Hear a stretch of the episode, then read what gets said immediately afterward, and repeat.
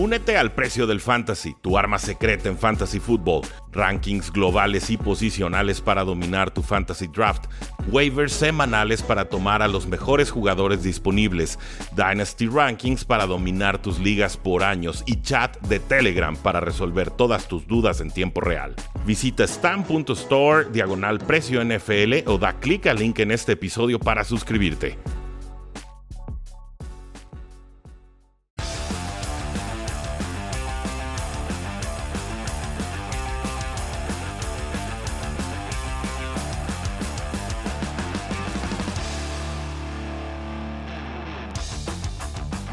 Saludos a todos y bienvenidos a un programa más de Cuarta y Gol, donde la NFL no termina y nosotros tampoco. Yo soy Rudy Jacinto, me encuentran en Twitter como arroba NFL y está cerca de concluir la semana 15 de la National Football League, una jornada dominical con varias sorpresas, eh, resultados inesperados, algunas palizas, otros eh, marcadores un tanto más apretados, pero finalmente con equipos victoriosos que muchos, como yo, no esperábamos. Estamos a menos de un mes de que concluya la temporada regular de la National Football League y por supuesto todos los resultados que se vivieron en esta semana van a tener consecuencias de postemporada muy importantes. Gracias a todos los que están conectando en estos momentos. Estamos en Facebook Live, en Twitter Live y en youtube.com diagonal cuarta y gol. Asimismo, les hacemos la invitación como siempre para que se suscriban y nos sigan en TikTok. Está creciendo bien bonito ese canal y por ahí subimos video memes de resumen con algo de comedia para que también no todo sea tan serio y tan formal. No queremos que cuarta y gol sea el espacio de toda la afición de NFL en español. El Luisa Jacinto nos dice, buenas noches Rudy, temporada de sorpresas, sí, pregúntale a Tom Brady, ahorita se va a ir eh, carizbajo a su casa después de de este resultado que le acaba de propinar Santos de Nueva Orleans sin Sean Payton, que estaba fuera por COVID-19. Nos dice Danny Zip, mis pobres Giants, y cómo no, eh, no hay mucho ahorita con los Giants. Imagínense, Saquon Barkley no había cometido un fumble en toda su carrera y hoy, pues bueno, se estrena en ese, en ese dudoso apartado. Entonces, no está funcionando nada en estos momentos con los gigantes. La defensa puntualmente funcionó, pero necesitan mucho más de su ofensiva para poder sacarle un resultado a los vaqueros de Dallas. Saludos desde Guayaquil, nos dice Danny Sí, muchas gracias. Armando Robledo, ¿crees que Tyler Huntley pueda ser titular en algún equipo el próximo año?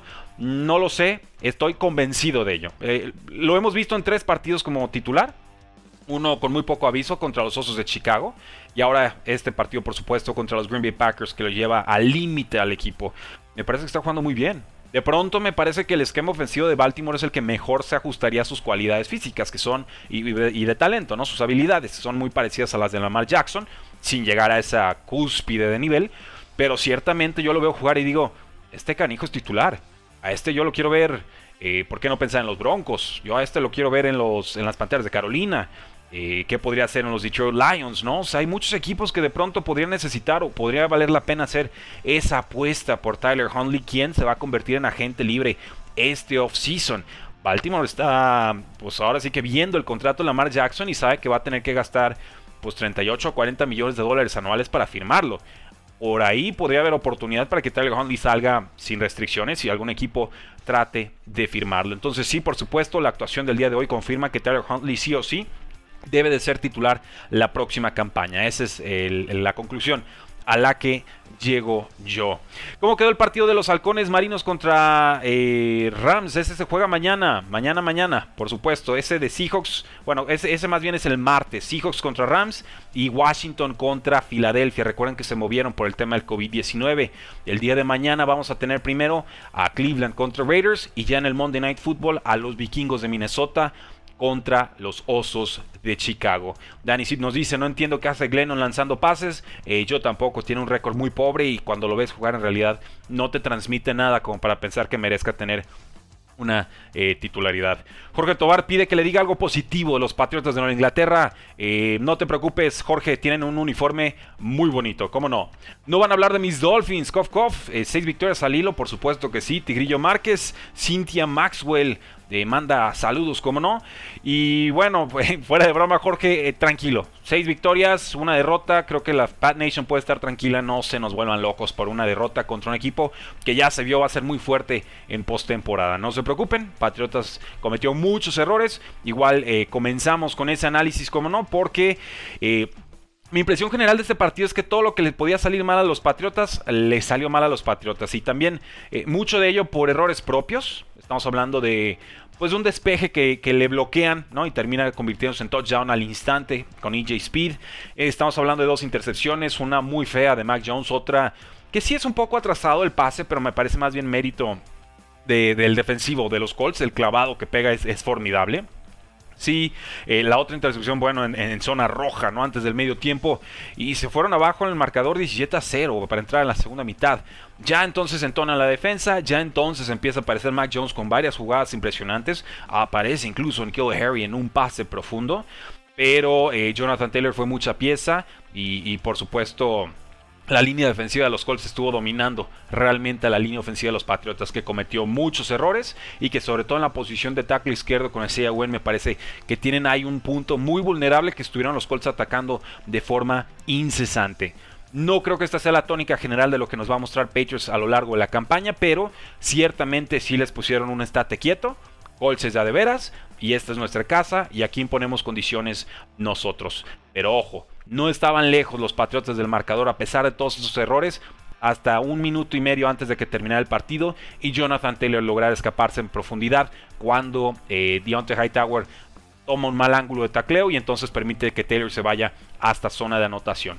Con todos esos errores, Patriots estuvo en el partido, no le alcanza, pero eh, yo creo que la afición de los Patriotas debe estar tranquila. Y la de los Colts, por supuesto, debe estar extasiada. Va a ser un equipo muy difícil de defender, con una defensa muy fuerte, muy rápida que genera muy buena presión y con un juego terrestre que permite esconder a Carson Wentz, porque aquí completó 5 de 12 pases y, los, los, poquitos pases que completó muy flojitos. En realidad eh, a Carson Wentz ahorita lo están escondiendo. Mac Jones jugó mejor que Carson Wentz y al que se está criticando ahorita es a, es a Mac Jones. Entonces, pues bueno, alguien, alguien explíqueme eso. Pero bien, los Colts ganan 27 a 17 y bueno, están de lleno en esa pelea por un lugar en la postemporada. Eh, felicidades Rudy, eres un excelente analista y comentarista. Gracias Jaime Bruno, gracias, gracias. Aparte estamos estrenando nuevo look, ¿no? Nueva cámara, nuevo todo. Eh, se, ve, se ve dinámico, se ve bonito. Estamos muy felices con lo que estamos logrando en Cuartigol Studios. Es gracias a todos, todos, todos ustedes. Black Tepes nos dice, ¿se han fijado que los equipos que defienden con varios profundos andan jugando buena defensa? Los Pats jugaron con tres safeties y los Saints casi igual. Sí, Black Tepes, es, una tendencia muy común este año. Parece que el, cover 2, ¿no? El jugar con dos safeties, pues le quita esas jugadas grandes a los Justin Herberts y a los Patrick Mahomes de la vida. Claro que ya está estudiadísimo cómo derrotar un, un cover 2, ¿no? Dos jugadores en profundidad y es con buenos, buenos, buenos pases en zonas intermedias o cortas y con buen juego terrestre, ¿no? ¿Me mandas más gente para atrás? Ah, perfecto. Entonces te voy comiendo en las zonas frontales, ¿no? En zonas más cortitas. El tema es que no todos los mariscales de campo tienen la paciencia y la habilidad para ir avanzando sus ofensivas de forma tan cautelosa. Entonces, no están reinventando el hilo negro. La, la NFL es cíclica y en ese sentido el Cover 2 está estudiadísimo y se conoce desde los días, por supuesto, eh, de Tampa Bay cuando jugó ese Super Bowl contra Raiders, ¿no? por algo le llaman el Tampa 2. es, muy conocido, pero está funcionando. Y sobre todo diciembre, enero, febrero, lo sabemos, los puntos totales por partido bajan, el rendimiento de las defensivas sube y las ofensivas se empiezan a estancar. Cuando empieza a hacer ese frío, ahí es cuando importa mucho tener ese buen juego terrestre, buen eh, juego en, las trincheras, ofensiva, defensiva, y por supuesto eh, ir teniendo ese temple que ha sido formando a lo largo de la temporada. Vamos con los Detroit Lions que le pegaron 30-12 a los Arizona Cardinals. Dios mío, alguien levante de la lona a Kyler Murray y compañía. Yo entiendo que la baja de Andre Hopkins iba a ser importante y que por supuesto podía haber por momentos arrancones en falso con esta ofensiva. Pero a ver, discúlpenme, Andre Hopkins no juega defensiva. ¿En qué momento va Arizona a permitirle 30 puntos a los Detroit Lions? ¡Wow! Increíble esta, para mí, la sorpresa de la temporada. Porque el equipo con peor récord le pegó al equipo con el mejor récord. Así de sencillo. Eso no había sucedido, bueno, había sucedido dos veces desde 1970 y tantos. Esta es la tercera vez que sucede. Y fue con un Jared Goff que le tiene tomada la medida a los Arizona Cardinals. Pensábamos que era gracias a Sean McVay, pero aquí obviamente Jared Goff tiene algo descifrado con este equipo porque jugaron muy bien. Primer touchdown con Amon Racing Brown. Segundo touchdown con este muchacho que acaba de ser cortado por los Titans hace menos de un mes, Josh Reynolds, ex jugador de Los Ángeles Rams, y tómalo, o sea, en la primera serie ofensiva fue más de 60 y tantas yardas, en la segunda se fueron a 90 y plus yardas, y en realidad le hicieron la vida imposible a Arizona, su touchdown fue en tiempo basura por completo, lo que fue ofensiva, defensiva y el juego terrestre de Craig Reynolds, este jugador eh, corredor que está supliendo a Jamal Williams, que está supliendo a DeAndre Swift, que los dos no pudieron jugar Lleva dos semanas y lo ha hecho muy muy bien. Ojo ahí, me parece que Craig Reynolds eh, está deslumbrando y que tendrá un rol sí o sí en esta ofensiva lo que resta de temporada y también de cara a la siguiente. Eh, ¿Qué les puedo decir de Craig Reynolds? 87 yardas eh, es lo que tenía en su carrera, 112 yardas es lo que consigue por tierra en esta ocasión. Entonces, ojo, Lions aquí paga un precio alto. Lions tenía el primer pick global. Con esta victoria se fueron a la posición número 3.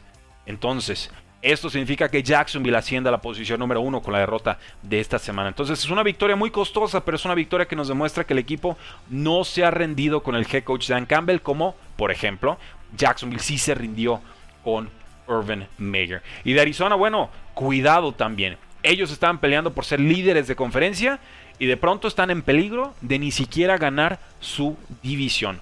Ojo, cuidado, háganselo ver Arizona Cardinals. Momentos muy delicados para la franquicia de Arizona. Buenas noches, Rudy, nos dice Rogelio Ramírez. Gracias, bienvenido. Javi Villar Chavarría, First Seed, Go Chiefs. Sí, gran semana de los Kansas City Chiefs. Eh, no vamos a hablar mucho del partido de Thursday Night Football. Se fue a tiempo extra. Travis Kelsey explota en la segunda mitad. Patrick Mahomes también. Un touchdown por ahí de Terry Hill. Creo que lo debió haber ganado Chargers, pero sabemos que las chargereas están a la orden del día. Eh, muy arriesgado de pronto Brandon Staley. En todas se la jugó en conversiones, en cuartos downs y demás. Eh, no le funcionó esta vez. En otras dos o tres ocasiones de la temporada sí. Y pues ya está. Staley dijo, necesitamos conseguir todos los puntos que podamos contra un equipo como Arizona, eh, como, como los Chiefs, disculpen. y en esta ocasión no los conseguimos, pero lo volvería a hacer. Y ya está. Esa es la filosofía que nos plantea Chargers en esta ocasión. Y es lo que puedo decir en estos momentos. Eh, Germán Campos nos dice, Kayvon Thibodeau, eh, Aidan Hutchinson, Jaguars está listo para el draft 2022. Eh, Germán, nuestro queridísimo colaborador, de Jaguars en cuarto y gol. Jaguars está listo para el draft 2022 desde la pretemporada, compadre. La verdad es que se veía venir de lejos, que lejos, que, que lo de Urban Meyer no, no iba a funcionar, ¿no? Desde lo de Tim Tebow y poquito antes, esta cosa ya estaba pataleando. Pero, ojo ahí, ¿eh? O sea, hay equipos que van a tener doble pique en el top 10. Estaba viendo, creo que los Jets tienen doble pick en el top 10 y creo que Jacksonville también tiene doble pick en el top 10 en estos momentos. Entonces ahí está la oportunidad para reconstruirse de lleno, para dar ese paso decisivo de conseguir muy buenos jugadores, porque este año no hay corebacks, pero Jacksonville se supone ya tiene el suyo. Entonces vamos por otras piezas, como bien dices, Kevin Thibodeau o Aidan Hutchinson. Yo todavía no tengo muy estudiado a todos los jugadores de colegial, pero pues bueno, van llegando esos nombres. Ya tendremos todo enero y febrero para hacer ese escauteo que tanto nos encanta. Ver cinta de juego, estudiar a los jugadores, decir, estas son sus fortalezas, estas son sus debilidades, me gusta en este tipo de esquema, yo lo tomaría en, tal ronda y creo que se va a ir a, tales equipos con estas características. Esa es más o menos la labor que hacemos en el off-season. No la hacen todos los programas en español, ojo, así que muy atentos cuando lleguemos a ese punto en cuarta y gol. Eh, bien Lions, lo siento Arizona. Pasamos entonces al partido de Houston contra Jacksonville. Yo creí que ganaba Jacksonville, lo confieso. Dije, Jacksonville pierde Van Mayer, subidón anímico, están jugando en casa. ¿Por qué no? ¿Por qué no pensar que más enfocados al ataque terrestre con James Robinson, con un Trevor Lawrence un tanto más relajado, con eh, ahora sí que la malaria llamada Urban Mayer fuera del equipo? ¿Por qué no pensar que le pudieran ganar a un equipo como los Houston Texans que estaban ahora con quarterback Davis Mills. Pues no, Mills va mejorando semana a semana. Parece correcta la decisión de sentar a Taylor y de meter al novato. Eh, jugaron bien, adecuado. Así a, secas. No fue un partido brillante, pero Texans siempre tenía una jugada grande cuando Jacksonville se ponía respondón. Por ejemplo, un regreso de kickoff de 98 yardas de Tremont Smith. Eso en el primer cuarto se va arriba a Houston 14 a 3. Brandon Cooks Dos touchdowns recordándonos que sigue siendo un gran receptor en la NFL. Uno de 43 yardas, otro de 22. Y con Jaguars, pues bueno, nos queda claro que Urban Meyer era mucha parte del problema, pero no toda. Hay todavía mucho que reconstruir en este equipo. No estoy preocupado por Trevor Lawrence. Ciertamente sí me gustaría ver más síntomas de vida en estos momentos, pero le está lanzando pases a, a Austin, le está lanzando pases a la Quan Treadwell. O sea, son el descarte del descarte del descarte del descarte de los wide receivers que hay en la NFL. Y lo está haciendo relativamente útiles. O sea, tampoco piden milagros, ¿no? Sí me gustaría verlo jugar mejor, que elevara más el nivel de los compañeros. Pero es que la verdad no hay mucho nivel de los compañeros. Y esa es una tristísima, tristísima realidad. Jaguars, por supuesto, pues no puede defender en equipos especiales, no puede tener Brandon Cooks. Eh, pero bueno, por lo menos tiene el consuelo de en estos momentos tener el primer pick global. Lo tuvo el año pasado, todo apunta a que lo tendrá una vez más. Señal de que la reconstrucción no avanza, pero esos picks son muy, muy valiosos. Eh, algunos comentarios del público. Dice, extraño la guitarra de fondo y el cuadro de los Beatles, dice Beto Mungía. Ahí están en casa. Ahorita estamos grabando en Cuarta y Gol Studios, aquí en el centro de Guadalajara. Esos cuadros de Daft Punk y de los Beatles y demás, eso los tengo en mi oficinita de casa, eh, en las afueras de la ciudad. Pero pronto me verán grabar ahí. Ya tengo que, estar haciendo idas y vueltas más seguido. Pero gracias por acordarte del set. Yo también le tengo muchísimo cariño a ese espacio en el que empezamos a grabar con cuarta y gol. ¿Qué pasó con Brady? Sin receptores elite ni línea, no protege, no funciona, dice Beto Mungía. Ahorita llegamos a ese partido, va a ser el último que analicemos hoy. Go Fins, nos dice Jaime Rojas Trejo. Ah, cómo sudaron contra los Jets. Vamos a ese partido, Jaime, solamente para ti. Miami 31, Jets 24. Empezó muy bien Jets. A ver, si tú eres fan de los Jets, aquí pasaron dos cosas. Uno, en la primera mitad tu equipo te dio todo lo que querías ver de los Jets en la temporada en la segunda mitad, desgraciadamente, te dio todo lo que has estado viendo casi toda la temporada, que fue una producción muy pobre. Empiezan fuerte los Jets de Nueva York y lo hacen con muchas bajas y eso es muy notorio. No estaba Corey Davis, no estaba Elijah Moore, apenas está regresando Michael Carter, Devin Coleman tuvo, tuvo su rol. Se adelantan los Jets 17 a 7, pero en la segunda mitad se les olvidó cómo jugar a la ofensiva. 54 yardas fue lo que consiguieron los Jets en la segunda mitad.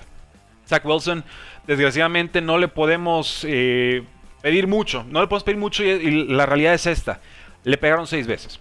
A Zach Wilson, mejor dicho, no le pegaron. Le pegaron más veces. Lo capturaron seis veces. La línea ofensiva de Jets no existe y eso es un peso enorme para un jugador que poco a poco nos está tratando de mostrar si pertenece o no a la NFL. Denle tiempo en el bolsillo, protéjanlo, ayúdenle. Pues no, los Dolphins absolutamente asfixiantes, sobre todo en la segunda mitad. Los Jets alcanzan a meterse una sola vez a territorio de Dolphins en la segunda mitad y cometen fumble. Entonces, así no se puede ganar partidos. Con los Dolphins, bueno, reinventándose, ¿no? Encontrando nuevas formas de ganar.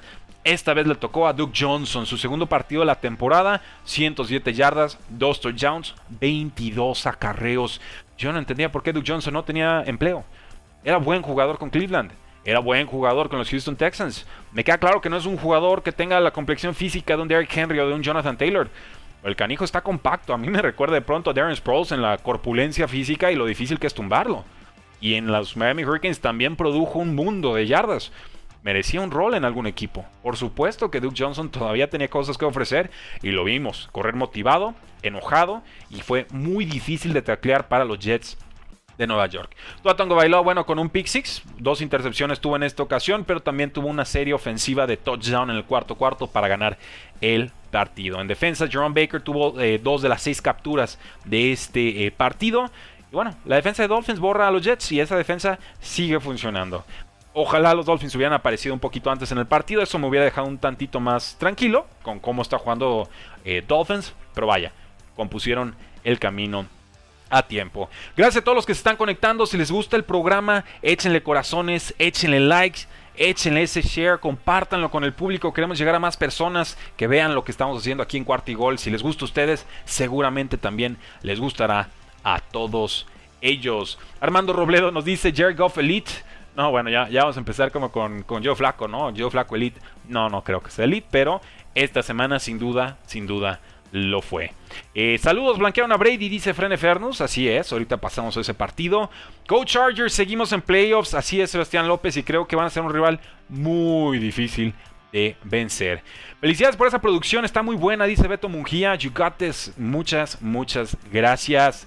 Vincent R nos dice: ¿Cómo ves a mis Chiefs en postemporada? ¿Crees que lleguen a un tercer Super Bowl consecutivo? Y la respuesta: Sí, Sí, sí, creo que van a llegar un tercer Super Bowl consecutivo. ¿Se acuerdan cuando estábamos preocupados con los Chiefs cuando iban con récord de 3-4? que la defensa, que la ofensiva y que... Cuestión de tiempo, cuestión de tiempo. Los grandes equipos reaparecen. Eh, y bueno, recuperaron muchos efectivos en defensiva. Están jugando muy bien. Ya le pegaron a Chargers, están cómodos en la división y los resultados de esta semana les ayudaron por todos lados. El tropiezo de Titans, el tropiezo de Patriots, los deja como líderes en solitario. Entonces, sí, creo que en estos momentos Chiefs sería el, gran favorito del AFC para llegar al Super Bowl. ¿Cómo no? Eh, Luis Ángel Méndez Martínez, Go Dallas, cerrarán con fuerza y será peligroso en la siguiente fase. Sí, pero, y vamos pasando ese partido, me preocupa la ofensiva. Me preocupa la ofensiva. ¿Qué está pasando con Dak Prescott? ¿Qué está pasando? Pues no con Zeke en esta ocasión porque jugó bien. Pero sí con CeeDee Lamb. ¿Dónde está Mari Cooper? ¿Dónde están los pases profundos con Michael Gallup? ¿Dónde está ese equipo que vimos el año pasado con los pocos partidos que tuvo Dak Prescott? ¿Dónde está ese equipo que vimos a inicio de la temporada? ¿Dónde están? No los veo. Afortunadamente para ellos la defensiva sí está y está completita. Agárrense, de Marcus Lawrence está desatado el muchacho. No se habla de él como MVP defensivo porque se perdió varios partidos. Pero tiene esa clase de dominio en los resultados. Los de un Miles Garrett, de un TJ Watt, un Mika Parsons, que para desgracia de la NFL también está en el mismo equipo. Entonces, eh, muy bien la defensa de Vaqueros, generando muchas entregas de balón, presionando a, a Mike Glennon. Recuerden, no pudo jugar Daniel Jones en esta ocasión. Hubo un fumble de Saquon Barkley, eso es rarísimo, Saquon Barkley nunca comete fumbles en la NFL, pues bueno, esta vez sí lo, sí lo cometió y fue por, culpa o gracias a Marcus Lawrence. Muchas intercepciones, Dak Prescott, CeeDee Lamb, necesitamos más, necesitamos más para que Dallas realmente sienta que llega fuerte a la postemporada, pero esta fue una paliza, 21 a 6 de los Vaqueros sobre los Giants y estos Giants, pues bueno, ¿Qué hace Mike Leon de titular? Efectivamente, meten a Jake Fromm a, una serie ofensiva y mueve el valor mucho mejor de lo que lo hizo Mike Leon en 4 o 5 series ofensivas previas. O sea, bueno, vamos probando algo. Si ya sabemos que Mike Lennon no es la respuesta, pues veamos algo más. Y con una de esas, ese muchacho puede ser la respuesta. Y si no es, pues bueno, buscamos algo más. Pero no te cases con tu misma miserable y triste respuesta de Mike Lennon. Mike Lennon no pertenece a la NFL, no es ni suplente. A lo que sigue. Gracias por participar, Mike Lennon. Me caes bien, es buena gente, competiste bien bonito con Russell Wilson en colegial. Pero hasta ahí, compadre, deje de robar. Y pues bueno, es culpa de los Giants, no es culpa de Mike Lennon. Mike Lennon, si le pagan, él juega. Si le dicen entras, va. Pero aquí vimos, Jake Fromm jugó mejor de lo que lo hizo Mike Lennon. Eh, cuestionables estas decisiones de pronto de Joe Judge, que me parece pues un tipo duro, pero de pronto sin Tony Son, ¿no? Y eso es un estilo muy anticuado para ser líder en la NFL, no sé. Veremos qué sucede en esta offseason. Se habla de que Dave Gelman, el general manager, eh, anunciaría su retiro. Y pues qué bueno, porque si no lo despiden. Pues, mejor que diga me retiré a que le digan te retiramos. Creo que será lo más sano. Veremos qué sucede ahí. Pero bien, vaqueros, Giants eh, a otra, a otra cosa. Eh, comentarios del público, tenemos muchos, están muy participativos hoy, me da gusto, me da gusto. Tú has equivocado feo con esas intercepciones. Sí, Beto, lo dije en Twitter. Cuando a Tua lo interceptan, eh, son de las intercepciones más feas que has visto en tu vida, ¿eh? Verdaderamente son intercepciones que le rompen la espalda por completo al equipo. Pick sixes o intercepciones en zona roja rival, dolorosísimos, verdaderamente.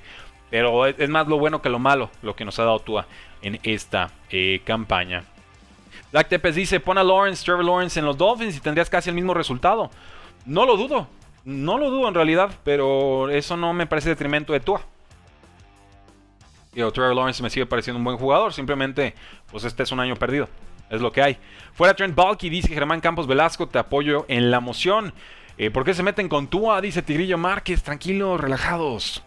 Se supone que el fuerte de Tua es no equivocarse y ahora se vio feo. Eh, sí, de pronto, de pronto, de pronto, pero nos está ofreciendo más, nos está ofreciendo más. Eh, saludos desde Monterrey, dice Mercedes Betancourt, mis Ravens. Sí, esos Ravens, ahorita pasamos con ellos. Caballo negro, pero, pero no alcanzó esta vez contra los Green Bay Packers. Eh, ahora sí le alcanzará Packers para el Super Bowl. Puede ser, puede ser. Se parece el equipo más completo y más sano en estos momentos de toda la NFC. Eh, quizás junto a los. Bueno, depende de cuántos regresen de COVID, ¿verdad? Pero vamos viendo a los Rams esta semana. Eh, Packers tiene defensa, eso es lo que no había tenido en las últimas dos ocasiones que llega a la final de conferencia. La que pierde contra San Francisco espantoso y la que pierde contra Tom Brady y Tampa Bay por poquito el año pasado. En defensa, están jugando bien. Sí, puedo verlos como favoritos en estos momentos. Para llegar al Super Bowl, ya si lo ganan o no, sería cuestión de, de analizar cuál sería el rival en turno. La defensa de Bengals está jugando muy bien. Saludos, Rudy. Muchos éxitos, dice Jorge Vicente. Sí, qué bueno, porque la ofensiva esta semana no apareció. ¿eh? Ahorita llegamos a ese partido. Eh, oh, Niners, dice Luis Alejandro Rivera. Vamos de caballo negro. Sí, como desde hace mes y medio.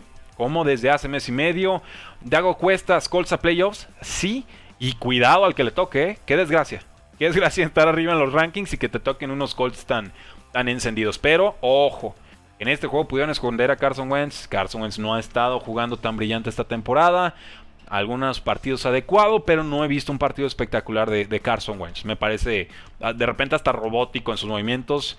Eh, y, pues bueno, veremos. Ha cometido intercepciones y de pronto lo borran del, plan de juego de Frank Reich y compañía. Entonces, ahí está. Es, lo que sucede. Ya, jugó suficientes snaps para que Eagles reciba una primera ronda el siguiente año y no una segunda. Jugó más del 70% de los snaps esta temporada Carson Wentz y entonces con eso ya está pagado ese, ese trade más, más caro. El mejor equipo del AFC son los Colts, nos dice Sebastián López. Veremos qué opinan eh, los Chiefs al, respecto, pero muy pronto lo sabremos. Eh, juegazo de los Ravens, por poco ganan, dice Miguel, Miguel Andrés López. De acuerdo, la última jugada fue muy obvia. Sí, vas con Mark Andrews, ¿no? Sí. Hmm, ¿Quién lo hubiera pensado? Pase Mark Andrews en zona roja. Hmm. Sí, si eres defensa, pues obviamente le ibas a dedicar toda la atención a ese, a ese jugador. Eh, Charlie Gallo, ¿quién te gusta para MVP? Pues yo te iba a decir Tom Brady, compadre, pero después de lo de hoy, pues no sé, no hay. No, no veo un MVP. Ningún coreback lo quiere. Aaron Rodgers, podemos repetir, ¿por qué no? No, Nadie lo quiere. Nadie lo quiere. Y podemos hablar de Jonathan Taylor como MVP. Ya sé que a algunos les dan ronchas, ¿no? Les da alergia hablar de un running back como MVP. O si encuentran un coreback que lo merezcan, avísenme. Yo no lo encuentro, entonces pues puedo pensar en otras posiciones. Definitivamente. Eh, no creo que haya muchos equipos que tengan un jugador más importante en su esquema que Jonathan Taylor, por ejemplo. Entonces, pues sí puedo pensar que es el MVP de los Colts. Veremos. Es un premio muy subjetivo de pronto, pero yo creo que ahorita, después de esta semana, puede ser Rodgers. Sigue Tom Brady ahí en la pelea, aunque tropezó feísimo contra Saints. Y, y párale de contar. No veo mucho más. Ha sido un año bien complicado. Bien complicado de analizar y de, y de estudiar. Vamos con los Steelers 19, Tennessee 13. Tennessee tenía todo para sacar este resultado. Yo creí que ganaban los Titans, pero cometieron cuatro entregas de balón una tras otra, tras otra, tras otra, en su propia zona los Titans, en la segunda mitad los Titans, y luego la defensa aguantando y permitiendo puro gol de campo, puro gol de campo, puro gol de campo. Pues sí, pues de gol en campo en gol en campo se fueron los Steelers arriba y ya no hubo forma de que los Titans recuperaran el resultado. Obviamente las entregas de balón matan a Titans, obviamente la mala ejecución en zona roja también mata a los Titans. La defensa jugó bien, Deontay Foreman hizo buen trabajo, 108 yardas en 23 acarreos. Titans tuvo una serie ofensiva de más de 10 minutos en el segundo cuarto. No lo concretan con un touchdown. Tuvieron que conformarse con un gol de campo cuando Cam Hayward y TJ Watt le pegan a Ryan Tannehill. A partir de ahí, nada pareció volver a funcionarle al equipo. Hubo castigos costosos de los Titans en este, en este partido. Y sobre todo castigos que mantenían vivas las series ofensivas de Steelers que no traían nada al ataque. No hicieron absolutamente nada al ataque. Pero Titans una y otra y otra vez los mantuvo vivos. Y de Steelers, pues bueno, si la defensa te provoca cuatro entregas de balón, normalmente vas a ganar el resultado. En zona roja permitieron solamente uno de cuatro eh, posesiones anotadoras. Y bueno, esto por supuesto es brillante de parte de la, de la defensiva de Steelers. Y pues bueno, el ataque no existe ni se le espera, pero con esta defensa siempre vas a ser una unidad eh, peligrosa. Algunos comentarios del público. Saludos, Rudy, dice Luis. Eh, Luis TM8N. Bienvenido. Titanes manos de perro, dice Elías Ortiz. Está enojado, está enojado el, compadre, lo siento. Este, son bien gitanos los Titans, se los vengo advirtiendo toda la temporada. O sea, para mí esta derrota de los Titans es más dolorosa que, que aquella contra los Houston Texans a mitad de temporada. Porque en aquella te blanquearon, llegó más concentrado el equipo, te ganaron, sorpresa, ok, va.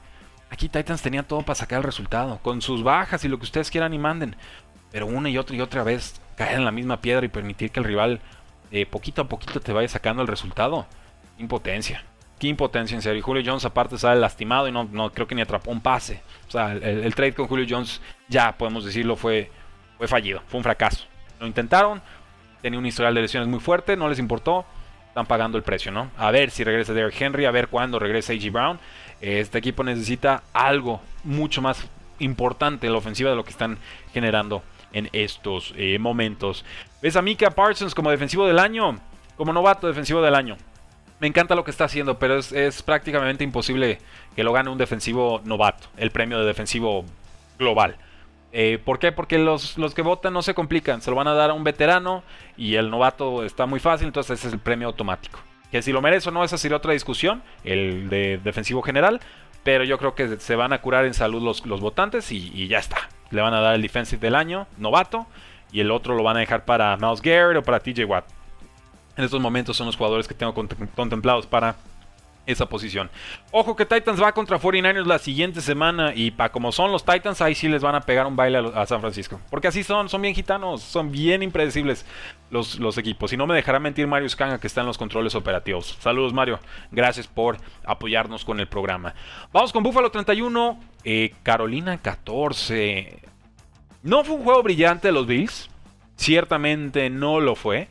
Pero Patriots perdió, ellos ganaron y ahora van a enfrentarse a los Patriots en semana 16. Y ahí está la división en juego. No pueden pedir mejor guion. Los Bills, después del lo que yo diría el baile que les pusieron ahí en, la tormenta, ¿no? El, baile terrestre, dicen, ah, fue solamente 14-10.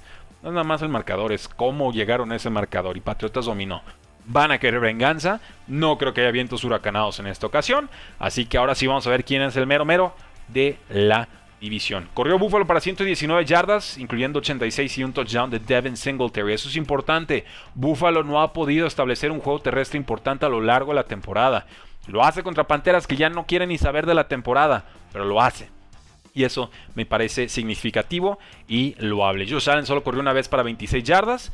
Y pues bueno, eh, Carolina en general no pudo hacer mucho. 275 yardas, uno de 5 en cuartas oportunidades. Le pegan 4 veces a Cam Newton. Obviamente sigue Bills con problemas para tener el ataque terrestre. Creo que Patriots por ahí se le va a tratar de ir a la yugular una vez más. Pero los Bills de pronto controlan su destino y se sienten mucho más cómodos de cara al cierre de la temporada. Con Carolina, eh, híjoles, lastimadísimos los Panthers, tristísimos los Panthers. Y luego va y se lastima Zen González, su pateador, en el calentamiento. Se revienta el cuadríceps y tienen ahí una, una especie de quiñela, sorteo de, oigan, pues a ver, pásenle a patear la pelota, a ver si tenemos un kicker entre nosotros. Y pues era como, oye, como la cascarita, ¿no? Oigan, no llegó el portero, ¿quién le juega? No, pues yo no, no yo tampoco, tampoco, tampoco. Y entonces Panthers dice, ¿saben qué? Todo lo que sea patada no lo vamos a jugar.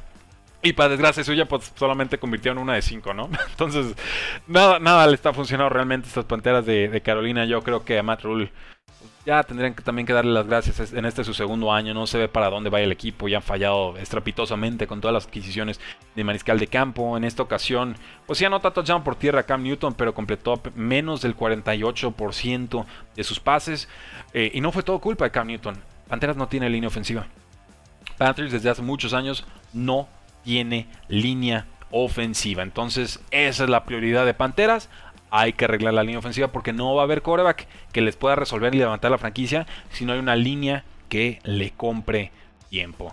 Algunos comentarios del público. Tu pronóstico para el Super Bowl, aviéntate a decirnos.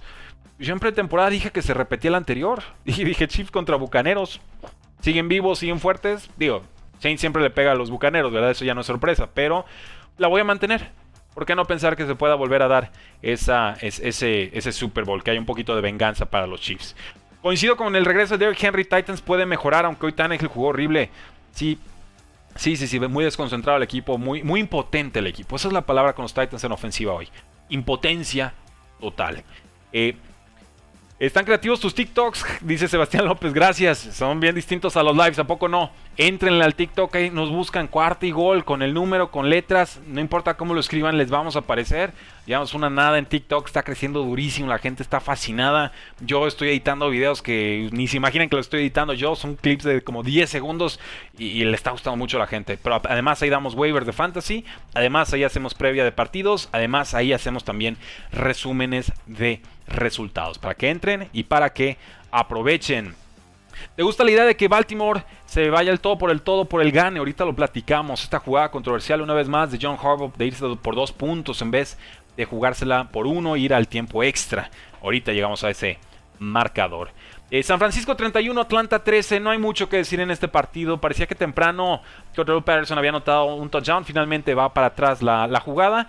Y aquí el tema es que hubo muchas, muchísimas jugadas de Falcons en zona roja de San Francisco y no pudieron convertir. Hubo pues, tres drives distintos en los que eh, Falcon se mete hasta la yarda 10 o más adelante de, de San Francisco. Hubo cinco jugadas del equipo de Falcons en la yarda 1 de San Francisco. Y adivinen cuántos puntos anotaron. Cero. Cero puntos de Falcons corriendo o teniendo cinco jugadas en la yarda 1 rival. O sea, quemen el libreto de jugadas. Y este problema no es de Falcons de ahorita, ¿eh? Yo este problema se lo recuerdo a Falcons con el coordinador ofensivo Steve Sarkisian hace muchos años, dos, tres años. Y de atrás también ha habido problemas. Desde el 2016 este equipo no produce en zona roja. Decían, es que Julio Jones no anota touchdowns. Es que Matt Ryan no, concreta pases. Algo sucede, pero este equipo en, zona roja es nefasto. Malísimo. No existe. No hay forma en que tengas cinco jugadas en la yarda 1 y no consigas ni siquiera tres puntos, ¿no? Que obviamente lo correcto es jugártela. Pero también hay que tener jugadas buenas para jugártela, ¿no? Y ese es el, ese es el tema. Porque jugadores sí tienen los Falcons al ataque mermados si quieren, pero sí los tienen. Sí tienen con qué convertir una yardita en zona roja en una de cinco oportunidades. Y no lo consiguen en esta ocasión. Entonces la defensiva de San Francisco se apodera de este resultado. Y pues Matt Ryan tuvo ahí muy mala noche, un strip sack con, con, Nick Bosa, por supuesto. Sigue siendo importante Jeff Wilson, cada que se lastima Elijah Mitchell. Consigue 110 yardas y un touchdown este corredor suplente, que no corre como suplente en estos momentos, es muy titular. Divo Samuel también sigue siendo un enorme problema para los, los rivales, su séptimo touchdown de la temporada. Eh, San Francisco controla su destino. Falcons no tiene absolutamente nada que hacer. No dejen que el récord los engañe. Falcons no existe. Dolphins termina 3-0. No creo, no creo. La niñita dice saludos Rudy. Saludos. Eh, ganar o morir, dice Fernando Tavares. Claro, igual que Chargers el jueves. Veremos, veremos. Cincinnati 15, Broncos 10. Aquí la noticia es triste y es que Terry Bridgewater fue retirado en carrito de las desgracias y en camilla después de un golpe en la cabeza. Como que le caen encima. No sé si en la cabeza o en la espalda. Estuvo raro, pero se queda acostado boca abajo. y feo. Pero ese, ese momento finalmente nos dice el equipo puede mover sus extremidades, que es lo importante.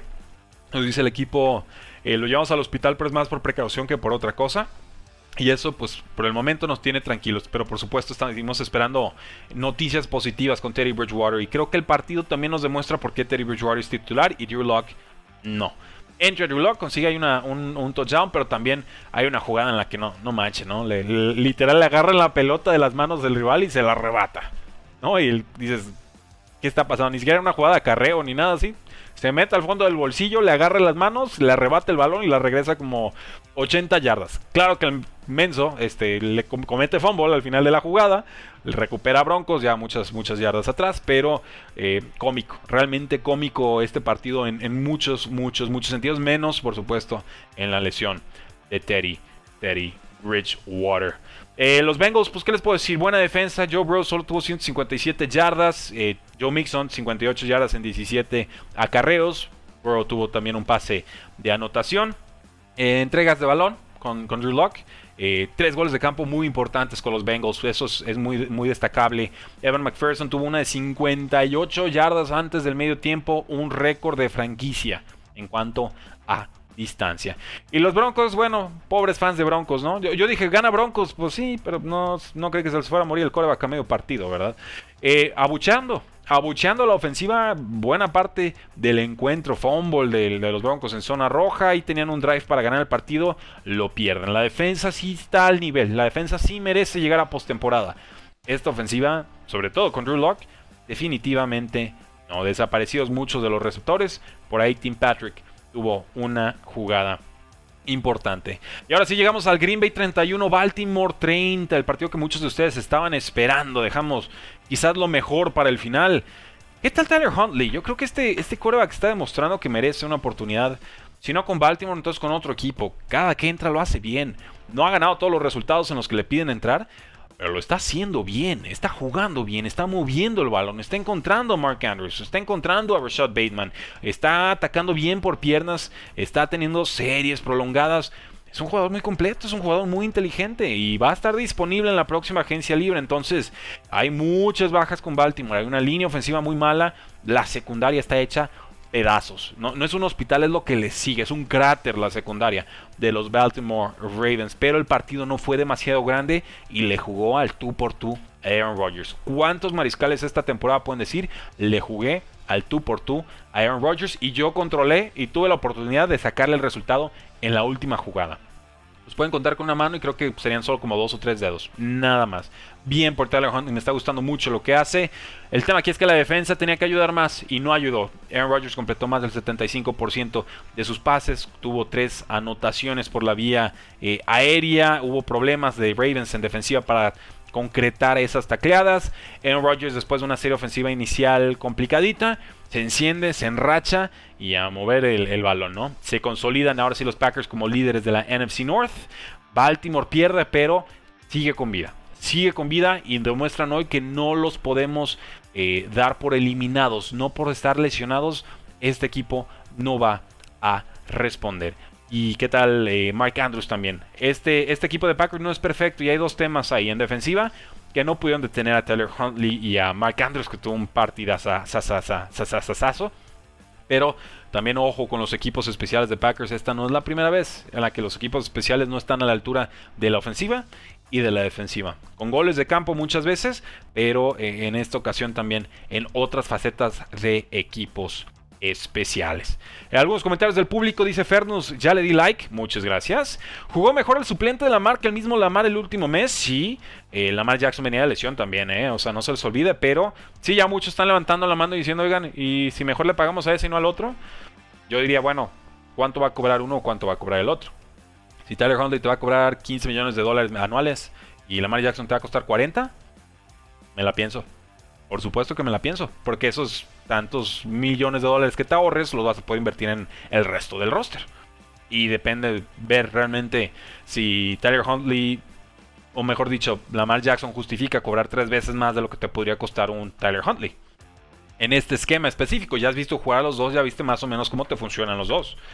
Eh, pero claro, también corres el riesgo de que Tyler Huntley sea pues un bluff, ¿no? De que, oye, pues se enrachó un ratito, pero luego lo descifraron y se acabó dejas ir a Lamar Jackson y entonces estás llorando otro ratito más, ¿no? Otros, otros varios años. Entonces, no es una decisión sencilla. Yo creo que Baltimore hará todo lo posible por retener a los dos, pero va a salir muy caro. Y si sale muy caro, significa que en otras posiciones lo van a resentir. ¿Quién crees que pase de wildcard en la AFC West? Eh, Chargers. Yo estoy con Chargers. Desde hace toda la temporada estoy con Chargers para, para ese boleto de comodín. Eh, entre Teddy Bridgewater y Locke le andan ganando a los Bengals, sí. Pero la defensiva de Bengals sí se presentó en esta ocasión. Eh, la defensiva de Baltimore necesita mejorar, nos dice Black Tepes, lo ha dicho toda la temporada. No le gusta Martindale. a Black Tepes lo tengo muy muy claro. Pero vamos, tampoco fue. Tampoco fue contra cualquier rival, ¿no? Aaron Rodgers es, mucha pieza de pronto. Entonces, vaya, vaya, vaya semanita que tuvimos. Y ahorita pues tenemos que pasar, por supuesto, a este ultimísimo resultado. Santos 9, Bucaneros 0. ¿Qué les pareció este partido? Blanqueada de Tom Brady. ¿Cuántos equipos en la historia pueden decir yo dejé a Tom Brady en 0 puntos? Estos Santos, rival roñoso, rival divisional y parece que le tienen tomada la medida a los Bucaneros de Tampa Bay y a Tom Brady. Partido de nota de los Santos. No estaba Sean Payton fuera por COVID-19. Sus receptores están muy mermados. Apenas recuperaron a Adam Troutman pueden atacar por tierra con Tyson Hill, pueden atacar por tierra con Alvin Camara. Pero este juego fue de la defensiva. Este juego fue de Cameron Jordan y de compañía. Aquí eh, es increíble. O sea, campeones del Super Bowl, blanqueados en semana 15 contra eh, rival divisional. Denota lo de los Santos de Nueva Orleans. Se la jugaron muchas veces los Bucaneros en cuarta oportunidad. No lo consiguieron. Nunca pudieron realmente conseguirlo. Primera vez en la historia de la carrera de Tom Brady en la que anota cero puntos como local. Tercera vez que sucede en cualquier otro escenario. O sea, lo habían blanqueado, pero solamente a domicilio. No de esta manera, no en casa. Los Bucaneros en defensa, pues bueno, permite 9 puntos. O sea, la defensiva de los Bucaneros jugó bien. Realmente jugó bien, pero se te lastima Mike Evans, se te lastima Chris Godwin, todavía no está Antonio Brown. Eh, parece que todas tienen que ir a Rob Gronkowski, también, que también soltó algunos pases. A Leonard Fournette lo estuvieron contuviendo conteniendo bastante bien, atrapando pases desde el backfield. Eh, vamos, se queda de pronto sin armas Tom Brady y, también si vemos en línea ofensiva, pues le están ganando la partida, lo están presionando y golpeando bastante. Entonces, eh, Leonard Fournette también sale lastimado del partido. Hay que ver, seguir el estatus de Mike Evans, de Chris Godwin y de Leonard Fournette. Cuando vi la lesión de Chris Godwin dije, aquí me lo reventaron. Hasta aquí llegó el muchacho, pobrecito. Le, hace una palanca espantosa, golpe bajo a, a la altura de la rodilla. Dije, adiós. En el mejor de los casos, una hiperextensión.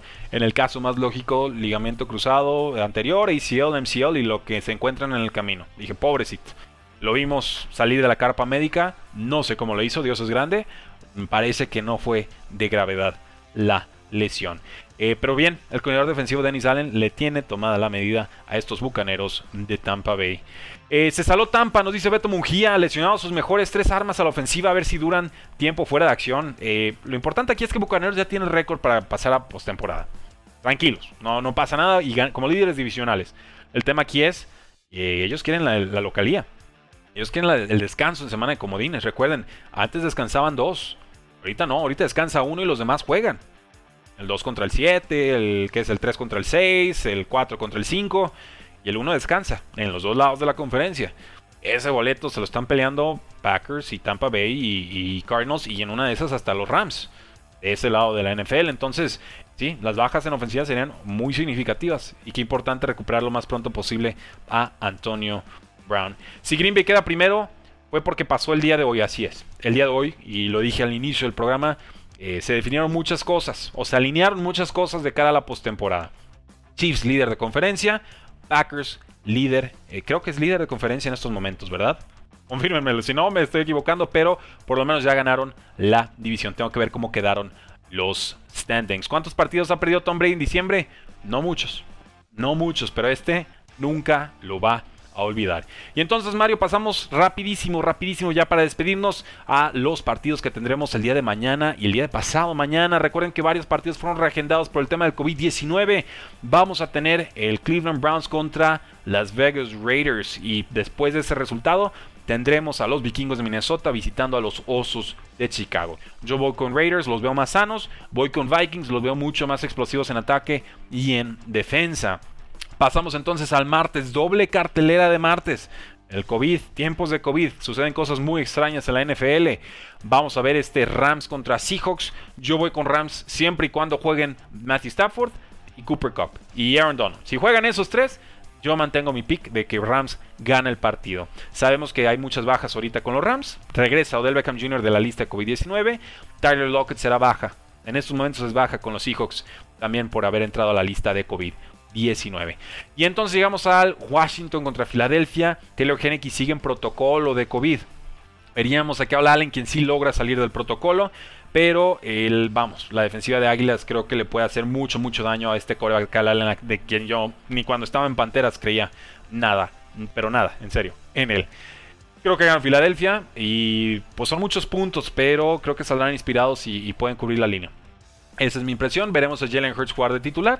Y ahí está, damas y caballeros. Gracias por habernos acompañado el día de hoy. Gracias por habernos acompañado tan tarde esta noche. Si nos están escuchando en podcast, ya lo saben, suscríbanse a este su podcast de Cuarta y Gol con Rudy Jacinto. Así lo encuentran.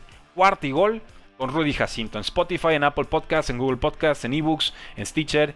Donde quiera que haya podcast, ahí está Cuarta y Gol. Eh, Browns a playoffs, no creo, Sebastián. No creo, creo que están muy lastimados. Los veía como el segundo mejor equipo de la conferencia pero a inicios de temporada. Ahorita por salud no, no puedo tomar a los Browns. Bendito COVID dándonos NFL toda la semana, dice Armando Robledo. Pues no, bendito, pero, pero así son las cosas y hay que adaptarnos, ¿no? ¿Qué le pasó a Aaron Donald? Nada, nada, que yo, sepa no le pasó nada, pero si saben algo, ahí avísenme.